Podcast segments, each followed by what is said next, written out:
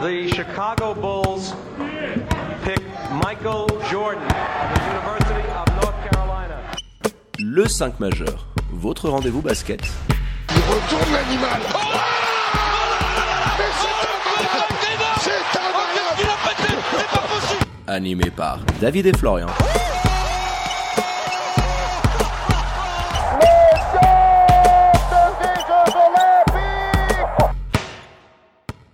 Bonjour, buon pomeriggio, good morgue, bienvenue à toutes et à tous dans le 5 majeur, l'émission qui dit tout haut ce que le monde du basket pense tout bas. On est là comme chaque semaine avec votre expert basket. Hello mon Flo, comment il va? Salut David, salut les amis, pour moi tout va bien, j'espère que pour vous aussi. Alors pour ne rien louper de l'actu Swiss Basket et NBA, vous allez vous abonner aux différents comptes de l'émission sur les réseaux sociaux, c'est tout simple, hâte le 5 majeur. Tout en lettres. Et pour nous réécouter hein, dans la voiture ou avant la sieste, et bah vous foncez sur toutes les diverses plateformes de podcast. Allez mon flon, c'est avec un très très grand plaisir non dissimulé que j'ouvre notre page Swiss Basket avec le grand retour de la SBL League Men ce dimanche avec deux rencontres au programme. On a débuté hein, par la première, hein, The Game of the Week, Massagno qui s'est imposé sur le parquet des Fribourgeois Saint-Léonard. Très grosse surprise après prolongation, hein, 92 à 90 et Neuchâtel qui a fait de même à bon cours hein, au chaudron. Victoire de deux petits points, 80 à 78 face au BCB. Avant de décortiquer les deux matchs en question, Florian, on attaque, on est le 5 majeur, les 5 points qui t'ont marqué ce soir. Par quoi tu commences Bah déjà par merci messieurs, parce que c'était la reprise, tu l'as Ouais. dit, et sincèrement on s'est régalé devant ces deux matchs. Gros suspense, alors un rythme un petit peu différent, on en reparlera un peu plus tard. Ah, Ça n'a pas été la même cam sur les deux parquets. Ah non, la transition, elle a fait un peu mal aux yeux hein, quand t'es passé d'un match à l'autre. mais en tout cas, mais en tout cas, on s'est régalé quoi. Il y avait du suspense, il y avait de l'intensité, il y avait, il y avait plein d'éléments qui nous ont fait être un petit peu optimistes pour la saison à venir. Ça faisait du bien. notamment, et c'est mon deuxième point, les nouveaux Américains, euh, Sean Barnett, euh, Vernon Taylor Jr., Devin Cooper, Eric Notage, pour ne citer que, qui nous ont vraiment régalé, offert un spectacle de grande qualité. C'est c'est quand même cool quand tu démarres une saison et que tu te dis, putain, alors tous les petits nouveaux qu'on est allé chercher, on sait très bien qu'il y en a qui sont dans la période d'essai des contrats et que des fois ça se, Ça se joue passe un peu derrière, ouais. mais là, il y a les trois mois ils sont passés. euh, il y a quand même du professionnalisme quand tu vois un petit peu les noms par où ils sont passés. Et moi, ça me rend ça plutôt, euh, bah, plutôt content pour euh, ce qu'on va voir un peu tout, le, au long de l'année sur les parquets, quoi. Ouais, il y a eu du bon recrutement sur les Américains, et puis ça s'est vu aujourd'hui. Et là, on a eu que deux matchs, on a vu que la moitié des équipes.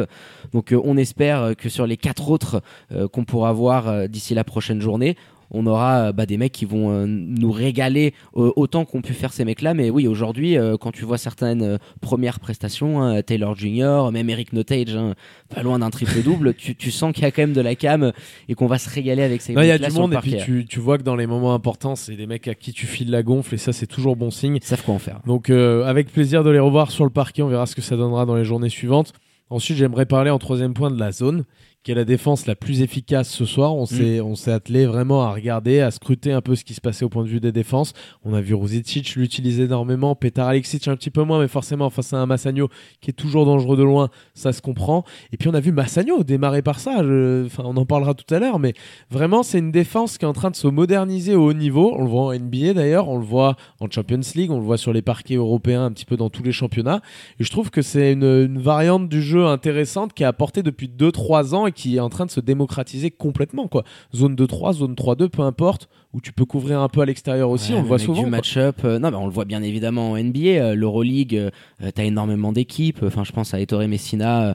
dans toutes les équipes européennes où il est passé, il, il a toujours installé des défenses en zone. Et c'est vrai qu'à un moment donné, pour essayer de changer un peu le momentum d'un match, parce que tu souffres trop dans un domaine et que tu as envie de rectifier les choses, passer en zone oblige l'adversaire en fonction de ce qu'il est en train de faire, de complètement changer ses plans. Et c'est vrai qu'aujourd'hui, on l'a vu dans les deux matchs qui étaient très serrés, à chaque fois qu'il y avait un certain run ou alors une équipe qui était dans un désert offensif, bah, tu te rendais compte qu'il y avait eu une adaptation du coach en question et que la défense en zone, elle était sur le terrain.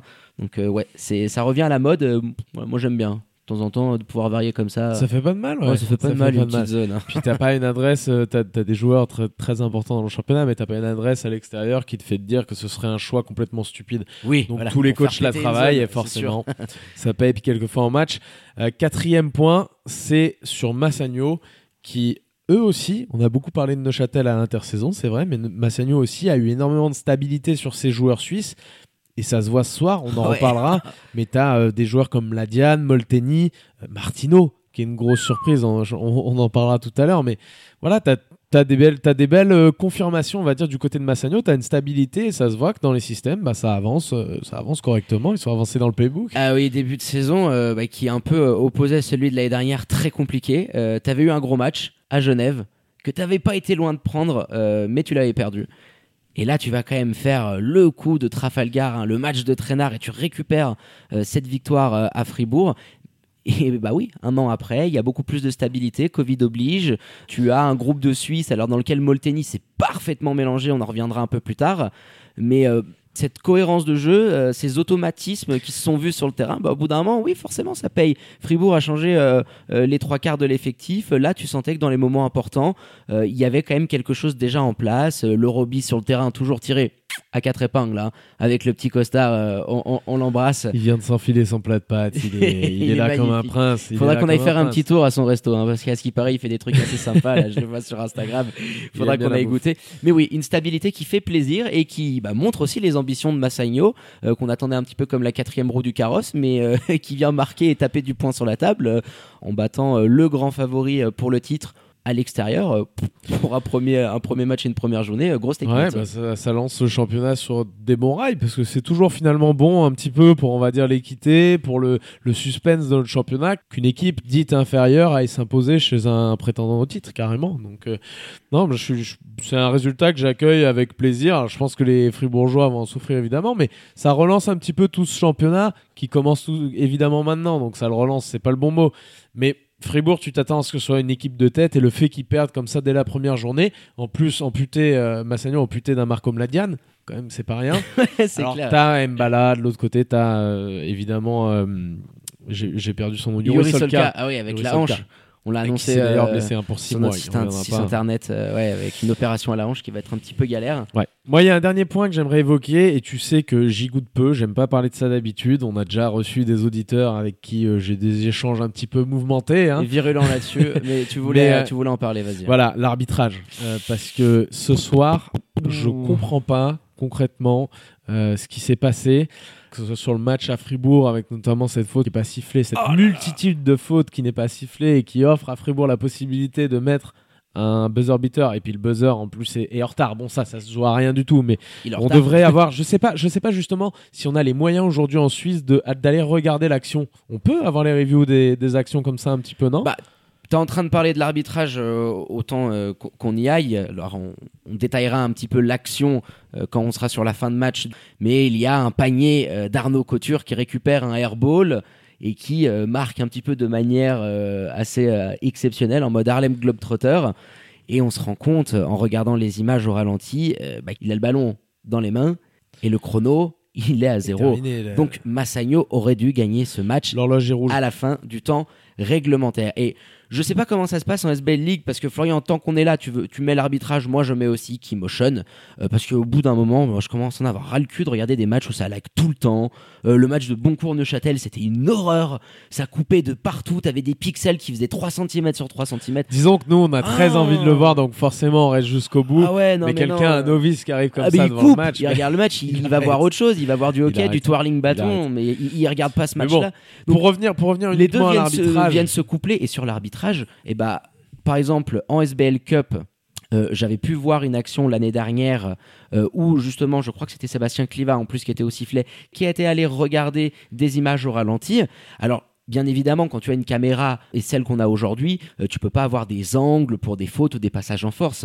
Mais sur des actions comme celle-ci, c'est-à-dire un panier qui peut te donner une victoire ou non, et il suffit de regarder, même si la qualité de l'image, elle est pas folle, Florian. Tu vois très bien que quand la lumière rouge s'affiche autour du panneau, que le ballon il est encore dans les mains d'Arnaud. Je veux dire, même avec un ralenti YouTube, Et il a des grandes paluches, c'est facile à voir. tu, tu peux quand même assurer et donner une équité sportive. Alors Mhm. Massagno le remporte quand même après prolongation, mais quand tu vois l'accumulation d'erreurs, et on n'aime pas en parler, hein, mais là tu te dis heureusement qu'ils l'ont pris Massagno, parce que sinon il serait quand même fait sacrément enfler hein, d'aller Ouais. jouer ça tu sur fais une bien d'en parler parce que euh, Sébastien Cliva, qui est effectivement un arbitre qui arbitre en Euroleague, qui a arbitré euh, Le le Real. Madrid là, Ouais. il, y a, il y a très peu de temps. Enfin, c'est une il pointure monte, dans euh, l'arbitrage en européen. grade, ouais.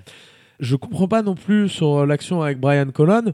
Euh, alors visiblement, Brian Colon n'a pas été expulsé, mais on l'a pas vu revenir en deuxième mi-temps. Eux, jusqu'au bout, ils pensaient que Brian Colon avait eu les deux fautes techniques, alors qu'apparemment, il a été changé juste avant la deuxième et que du coup, ça donne une faute technique de banc et donc pas d'exclusion pour Brian Colon. Mais je veux dire, au bout d'un moment, euh, l'arbitre ou la table de marque. Alors on était à bon cours. C'est ce qui me fait dire peut-être que les mecs Peut-être. avaient pas trop envie de lui dire. Mais ça devrait lui être signalé. Je veux dire, on, on voit bien que le joueur repart tout de suite. Que Bah, Coach il est bord, euh, il est au bord euh, du terrain. Euh, Coach Dan, au bout d'un moment, le calme. Il y a des mots euh, assez virulents euh, en- entre Brian, tu peux le voir au bout d'un moment, et l'autre arbitre. Donc ouais, t'as la sensation du côté euh, de Mais C'est pas l'Union clair quoi. que pour eux, Brian, il était euh, expulsé et euh, du coup, bah, le cran arbitral qui nous a dit, bah non, nous, on n'a pas expulsé euh, Brian. Donc euh, C'est quand même fou ça. On le voit quand je veux dire, on le voit, bon, on vois, voit hein. nulle part ailleurs ça. oui, bah ça, oui, c'est de spécificité un peu maison euh, de notre championnat suisse, hein, Florian. Mais bon, allez, petite erreur de début de saison, hein, rien de bien méchant.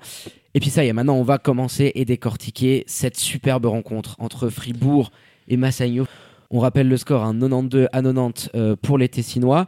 Et puis peut-être pour commencer, ce 5 assez surprise que nous a sorti euh, quand même euh, euh, Petar Alexic avec du très très très grand. Alors les blessures t'obligent à prendre certains changements, mais tu attaques avec Marquis Jackson à la main, Sean Barnett en poste 2, Do Morris, Arnaud Couture et Alex Hart, la surprise du chef.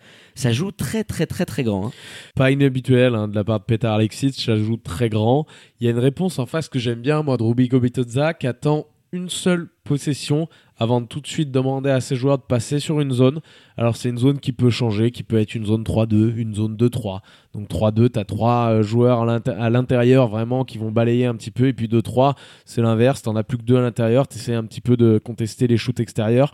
Ils ont arrivé à étirer pas mal ça, et j'ai trouvé sur le début de match, de toute façon, ils sont super efficaces. hein. Je crois que Fribourg Olympique est, est limité à 5 points, il me semble, pendant euh, de longues minutes.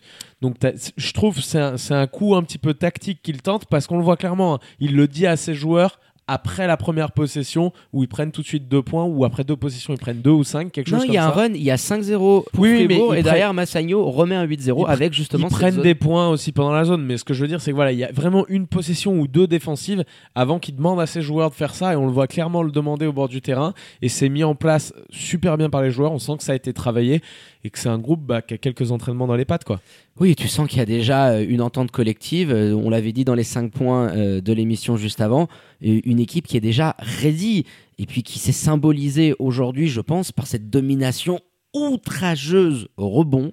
Mais c'est absolument incroyable. C'est quoi la stat d'ailleurs tiens Symbolisé par Choukou. Alors attends, je remonte mes petites notes. Elles sont ici. Ouais, symbolisé par Choukou, l'animal. Choukou euh, qui t'a fait un animal Oh là euh, qui t'a pris, euh, je crois, une 14 rebonds dans le match et tu finis à 50 rebonds, dont 21 offensifs. Est-ce que tu te rends compte que tu as concédé plus de 21 rebonds offensifs?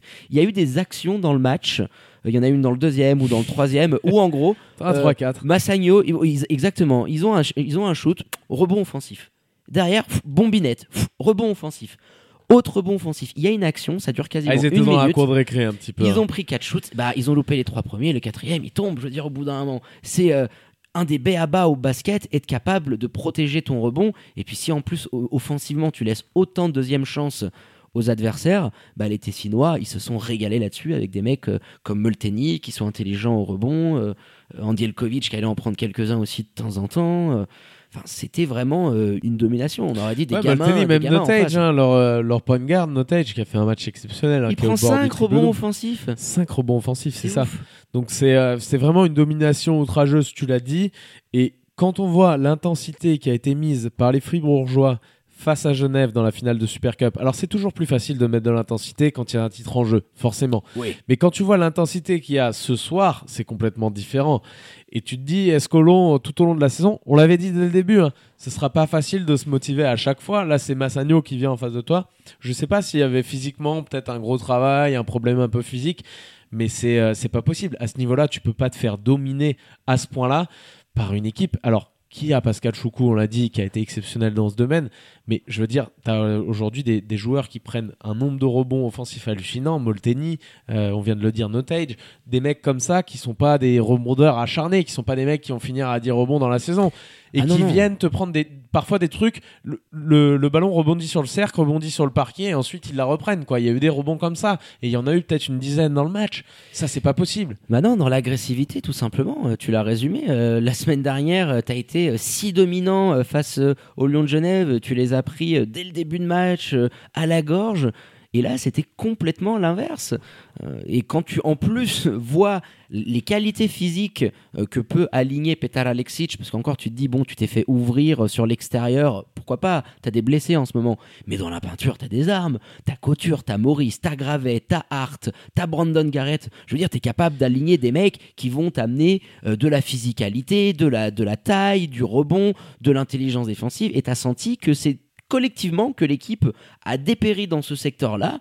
Et euh, bah, les Tessinois, ils Alors- attiraient les ballons, c'était des magnets, quoi. Les rebonds offensifs tombaient euh, la plupart du temps, tout le temps dans leurs mains, quoi. Alors attention, parce que tu as parlé de beaucoup de joueurs qui ont joué des minutes dans la raquette, hein, Gravé, Garrett, Couture, euh, j'en passe, euh, Dominique Maurice, enfin voilà, tous ces mecs-là qui ont joué dans la peinture aujourd'hui pour Fribourg.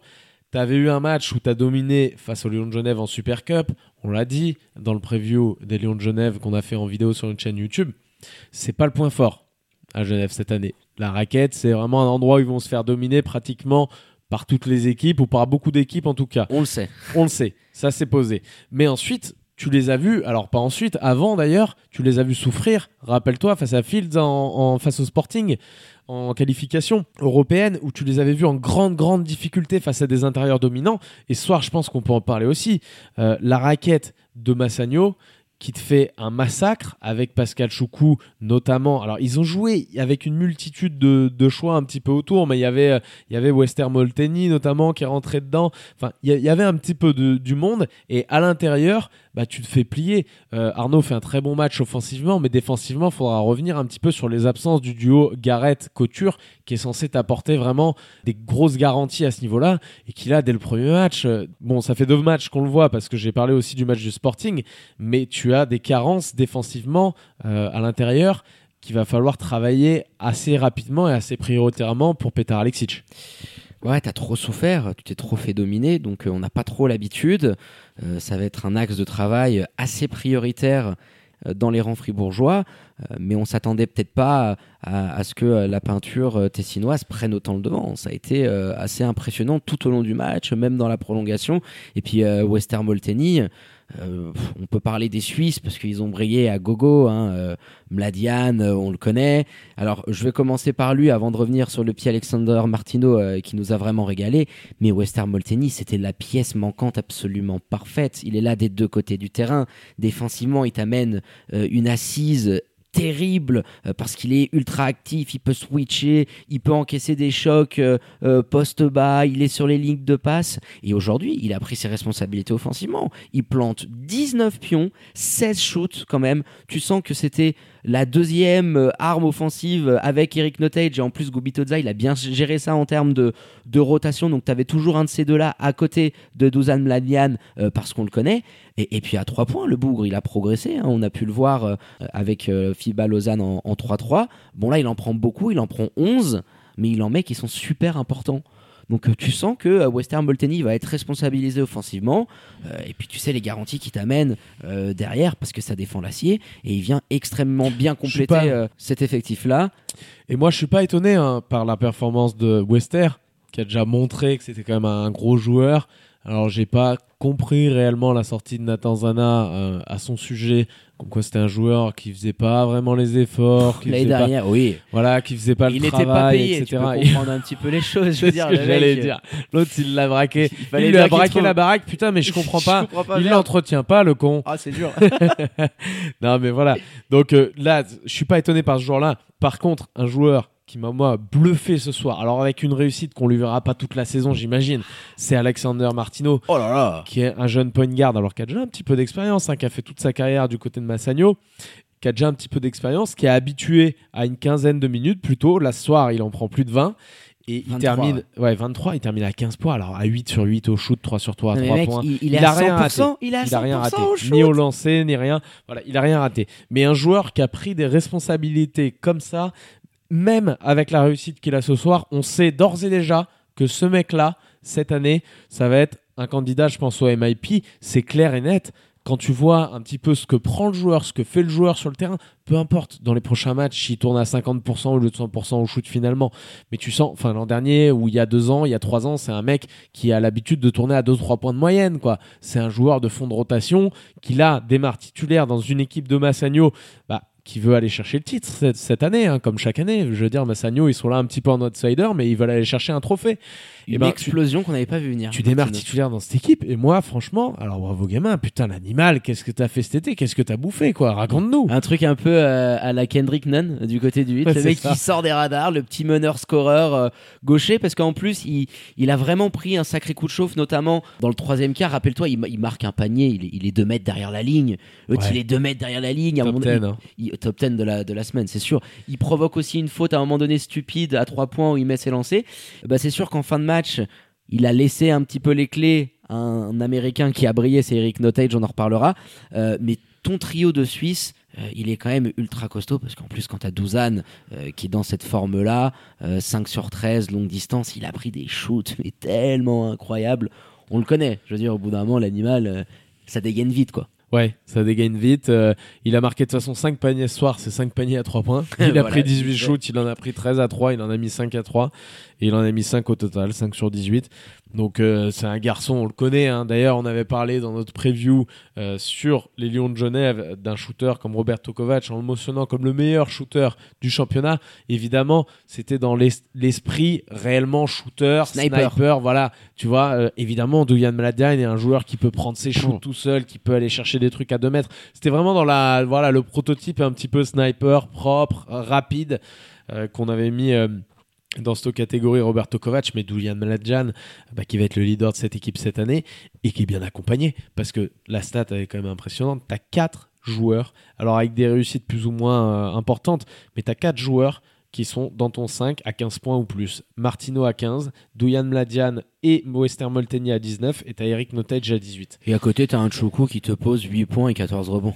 Voilà. T'as Avec- quand même Pascal Choukou avec qu'on avait nommé contre. Avec 5 contre. Ouais, qu'on avait nommé l'an dernier, hein, tu te rappelles, dans la defensive team, qui était euh, nominé et qui avait malheureusement pas remporté le trophée, mais euh, qui était déjà l'an dernier, on le savait, un joueur avec Des responsabilités défensives, C'est mais dommage. des blessures, un cardio aussi qui était quand même l'année dernière au bord du scandale, on va le dire, et, euh, et qui lui permettait pas de jouer autant de minutes que ce soir. C'est le joueur qui a le plus joué du côté de Massagno. Alors il y a eu prolongation, certes. 44, ah bah, mais tu pouvais 43, pas, pas faire ça, euh, 43, hein. T'avais- 38. T'avais pas vraiment de solution hein, quand il sortait. Hein. T'étais obligé de jouer euh, très small. On a vu, euh, euh, je crois que c'était euh, euh, Daniel Andielkovic qui prenait euh, euh, certaines minutes euh, dans un très très petit small ball. Euh, mais euh, cette équipe de Massagno, enfin moi en tout cas, euh, elle m'a vraiment fait plaisir. Je m'attendais peut-être pas à les voir aussi intéressants. Tes Suisses euh, brillent, tu as dominé physiquement et au rebond. Et puis Florian, bon, on a un petit peu parlé du match, mais on est obligé de s'attarder sur ces dernières minutes complètement dingues qu'on a vu. Je veux dire, on était comme des fous devant, devant la télé en se disant qu'est-ce qu'on est en train de vivre?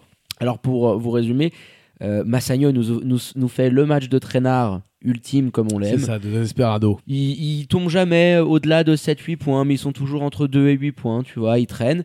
Ils sont à 5 unités euh, au début du quatrième quart. Et là, ils arrivent à revenir parce que Ils ont un franc, ils ont un franc, la baguette est à 1,50, tu vois, à la boulangerie.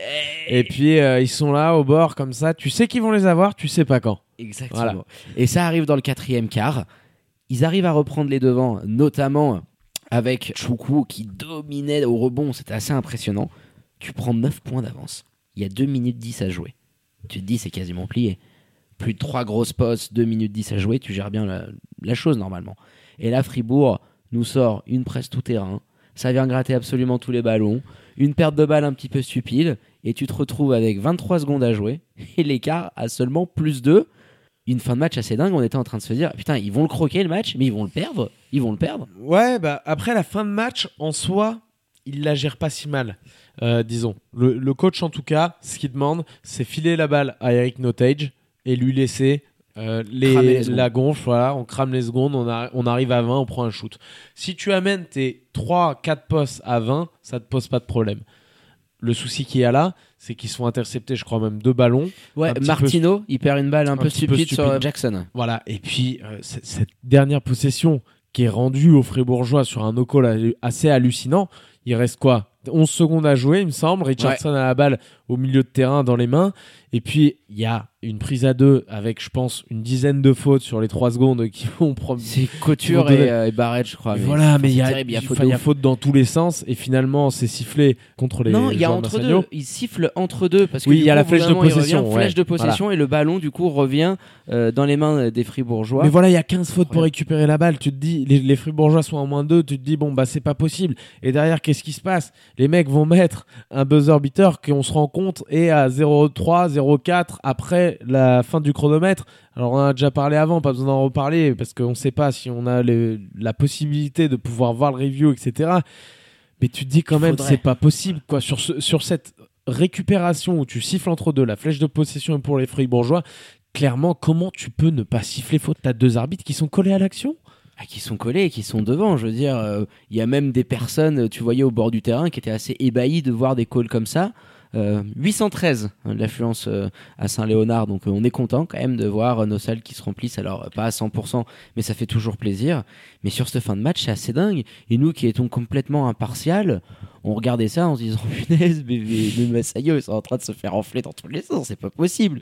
Déjà euh, la, faute qui est sifflée et ensuite euh, ce buzzer où même nous, alors euh, c'est plus facile à dire qu'à faire hein, quand on était derrière un écran, mais ça nous semblait un petit peu limite. Alors oui, la pression d'arbitrer et de jouer à la maison a peut-être fait que les arbitres ont validé le panier d'Arnaud Couture qui récupère un airball, je crois, de Marquis Jackson, qui fait une pénétration, airball, il la récupère en l'air, il la rebalance, ça rentre, et ça t'envoie les deux équipes en prolongation. Et puis dans cette prolongation, Florian, au final, bah, il faut aussi donner du mérite à ces Tessinois qui sont restés concentrés. Ils sentaient qu'ils s'étaient quand même assez fait rouler dans la farine avec les décisions euh, qui allaient à leur rencontre et qui sont restés dans le même plan euh, de combat. Les fautes ont De toute commencé manière, on aussi l'a dit, hein, de A à Z, du début du match à la fin, c'est un match de traînard, tu l'as dit. Ils sont restés dans leur plan de A à Z. Ils n'ont pas paniqué, les mecs. C'est ce qui me fait aussi dire que cette équipe-là va falloir surveiller cette année. Alors, il n'y a qu'un seul match. J'en tire pas d'enseignement spécialement. Mais il va falloir la surveiller parce que tu vois que tu as des joueurs suisses qui sont au niveau, qui a une certaine homogénéité, que le recrutement a été plutôt bien fait. En tout cas, pour l'instant, ça se passe bien sur le terrain. Faudra voir quand ça se passe mal. Mais pour l'instant, ça se passe bien. Ouais. Et ça se voit. Et ça se voit dans le déroulé, les systèmes s'exécutent correctement. On voit que dans, euh, au contraire, par exemple, on va en parler juste après d'un bon cours Neuchâtel où tu vois bien que Neuchâtel, bon bah, ils, ils ont, ils ont pas grand chose ensemble, pas un grand vécu Ils finalement, et qui tâtonnent un petit peu. Mais même en fin de match, euh, Là, c'est pas le cas de, la, de T'as Massayo. Eric Notage par exemple qui a pris les choses en main notamment en prolongation et tu voyais un Douzan euh, qui est quand même euh, el papa et le padré et qui lui disait à la fin vas-y prends prends prends gamin fais Ah tes bah, trucs il était cramé à la fin il était pépère, aussi cramé et il y avait Attention. le capot qui fumait il était en bonne d'arrêt d'urgence mais il y avait quand même voilà euh, un- une certaine hiérarchie Euh, Molteni euh, qui a pris beaucoup plus de shoots euh, que ce qu'on pouvait espérer mais qui a, eu- qui a été bah, clutch aussi dans les moments Molteni qui a décisifs. joué apparemment les DJ en fin de match dans le, dans le vestiaire. Dans le Il y avait la chanson de Claude Barzotti, tu sais, je suis Rital et je, le reste. et nous a régalé l'Ouest voilà. Mais il a été ultra présent, euh, énormément dégainé à 3 avec des shoots clutch, les rebonds offensifs qui les ont fait passer devant. Et puis on peut terminer, Florian, sur cette absence absolument terrible de Barnett en fin de match, qui va nous commettre une faute absolument stupide sur Douzan Mlanian. En fait, il reste 11 secondes à jouer, il y a égalité. Donc il y a une remise en jeu, presque tout terrain de Fribourg qui se fait un petit peu avoir et t'as Douzan qui récupère le ballon 5-6 mètres devant la ligne à 3 points Barnett va le presser tu sens que Douzan il garde un petit peu le ballon. C'est la fin du match toi et là il commet une faute en essayant de tenter une interception qui du coup t'envoie Mladian sur la ligne de lancer franc c'est pas le mec non plus le, le premier que t'as envie de voir Ah, il avait pas compris, ça se voit sur la fin, il tape dans le plexi, il a pétarqué comme un fou. Il avait Mais pas, tu, il savait pas pas. compris quoi en fait Non, non, il ne savait pas que son, son équipe était pas dans le bonus. Alors c'est un peu une J.R. Smith, une, Ah, une joueur ouais, un peu comme ça à qui peut te péter un câble. mec, Ah à bah non, c'est inexcusable. Non, non, mais j'explique simplement comment ça s'est fait. Pour la... quelle raison il a envoyé Douzan Mladjan sur la ligne? C'est pas parce qu'il connaissait pas le joueur en face et qu'il savait qu'il était pas à droite. Parce que le mec ne savait pas qu'ils étaient dans le bonus. Et quand il s'en est rendu compte, il a explosé le plexi. Il s'est pris une soufflante par le père Alexic. Il s'est fait renvoyer sur le banc. Euh, direct sur le banc illico Allez hop, va t'asseoir va réfléchir mon père. cher Ouais, on va t'expliquer.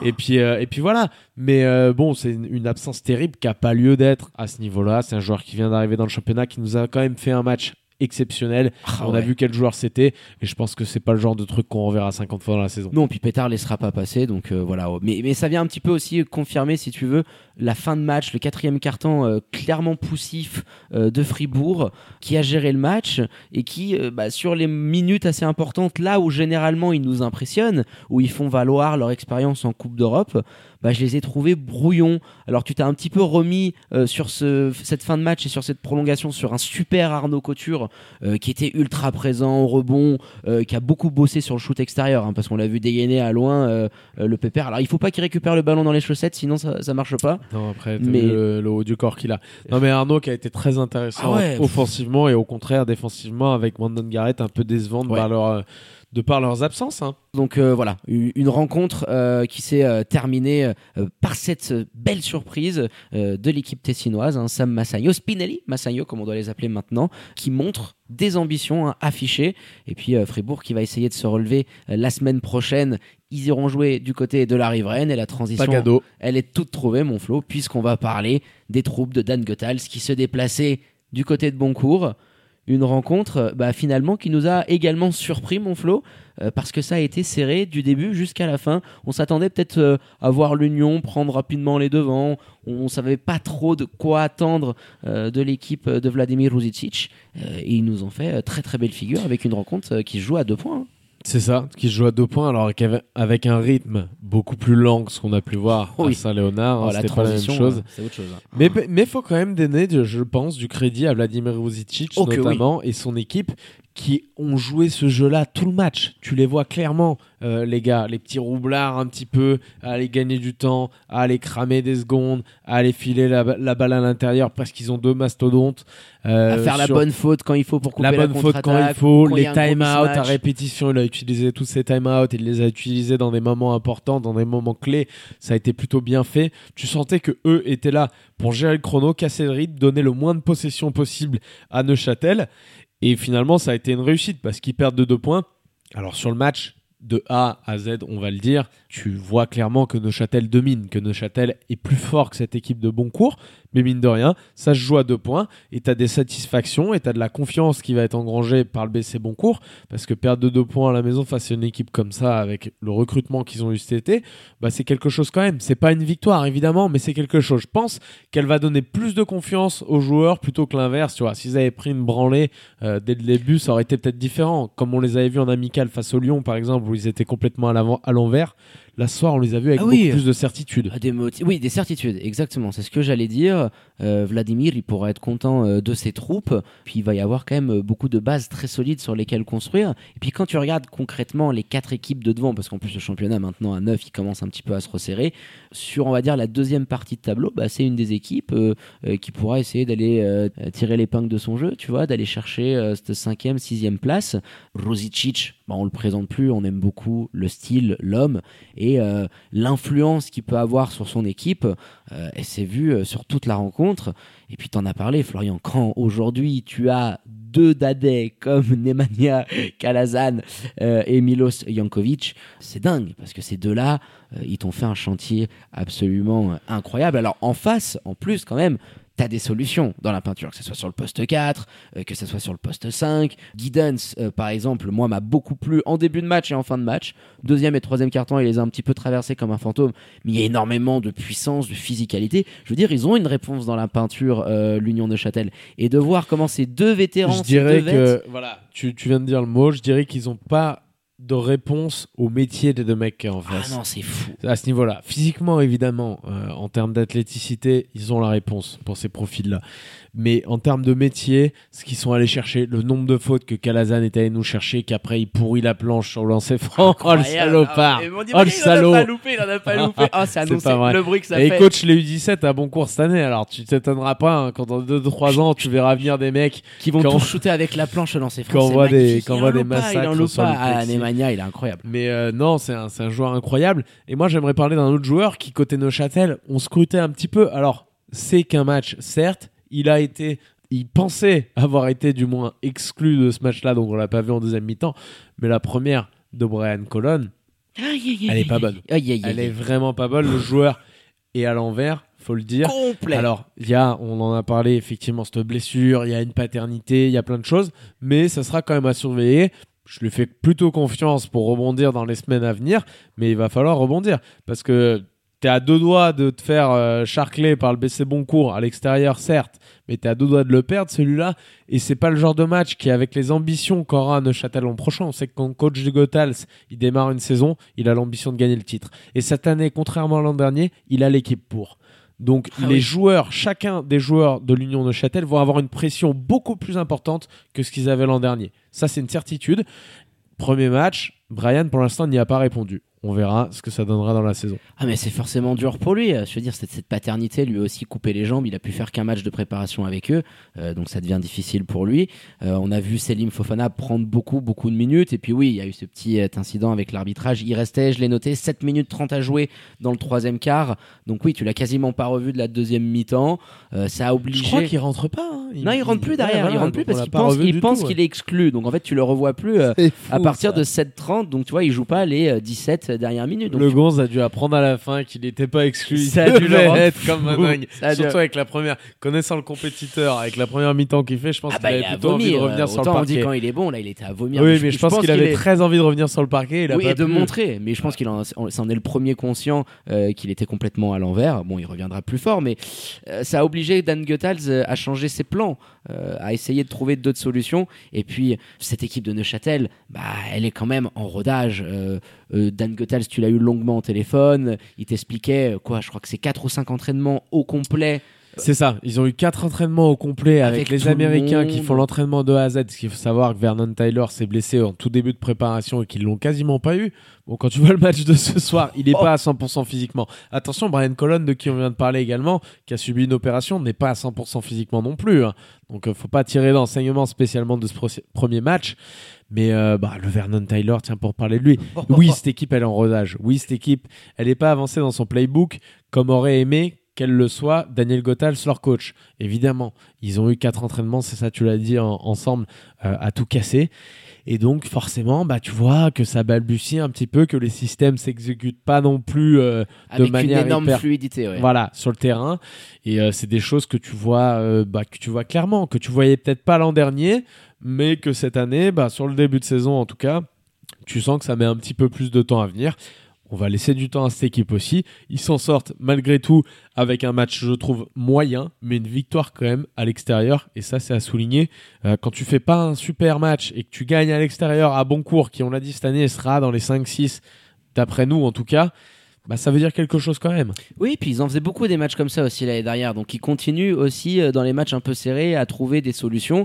Et euh, bah, Vernon Taylor Jr., euh, tu vois directement euh, quel genre d'américain. Oh, l'engin, c'est un Draxler, mais de folie. Mm. Le nombre de fois. T'avais calmé mes ardeurs sur le MVP, mais on, on se rend compte quand même que là, t'as un mec, s'il est en bonne santé toute la saison, Po, po, je vois po. pas pourquoi, parce qu'il a pas une adresse folle ce soir, hein, c'est ça qu'il faut C'est dire ça aussi. le pire. Mais euh, il est incroyable parce que concrètement, en un contre un, et je pense que les défenses au bout d'un moment vont s'adapter et Rosicic aurait probablement dû le faire plus tôt.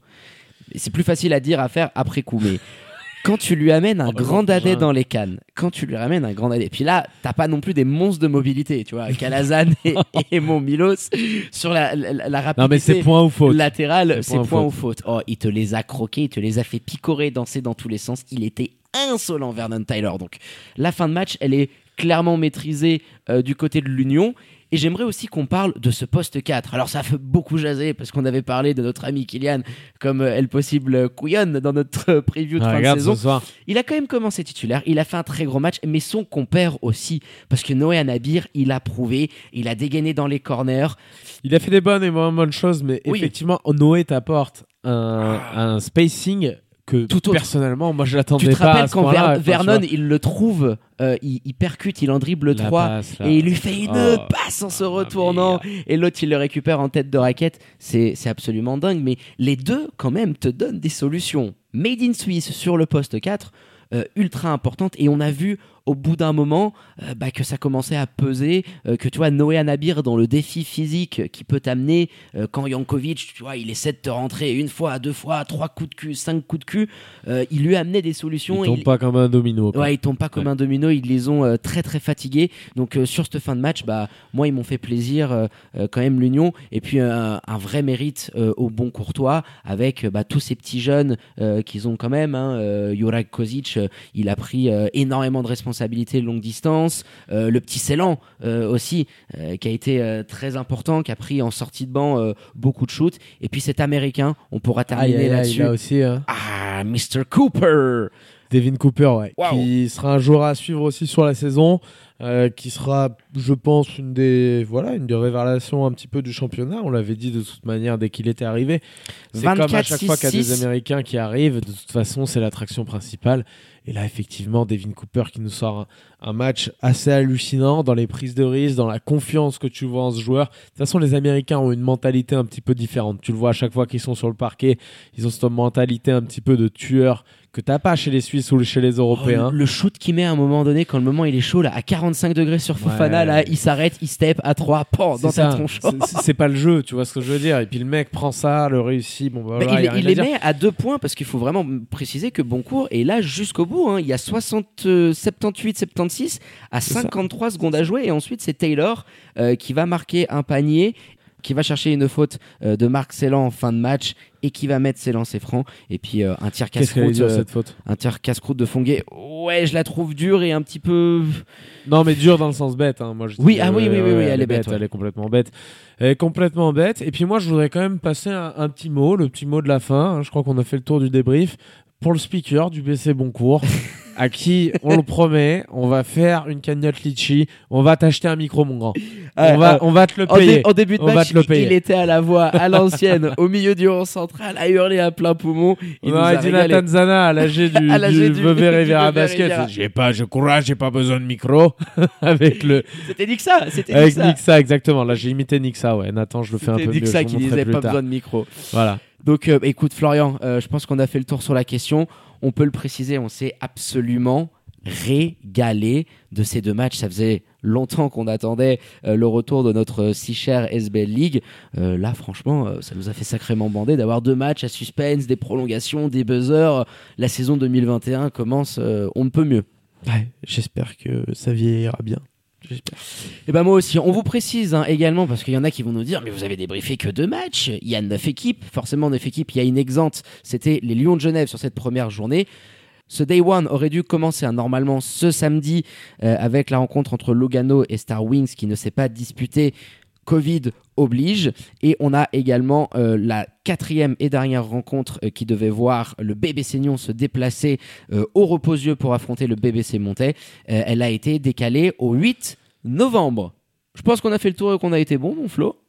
Ben, je sais pas si on a été bon, mais on a fait le tour, ouais. Oh, tu sais qu'on est toujours bon. Bah dites-le nous hein, en commentaire si vous avez trouvé qu'on était pas mal pour ce, ce retour à la compétition, s'il doit encore un petit peu se dérouiller et reprendre de la forme.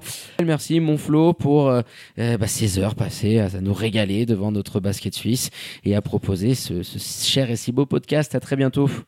À très bientôt, David Amato, les amis. Et quant à moi, il ne me reste plus qu'à vous dire de prendre soin de vous. Hein. Très bonne semaine à toutes et à tous. Vous restez connectés hein, aux réseaux sociaux de l'émission pour ne rien louper. Un des tops, des flops qui vont tomber de cette journée, les highlights et ce qui se passe également en NBA. Et je vous dis à très bientôt pour un nouvel opus du 5 majeur. Ciao, ciao.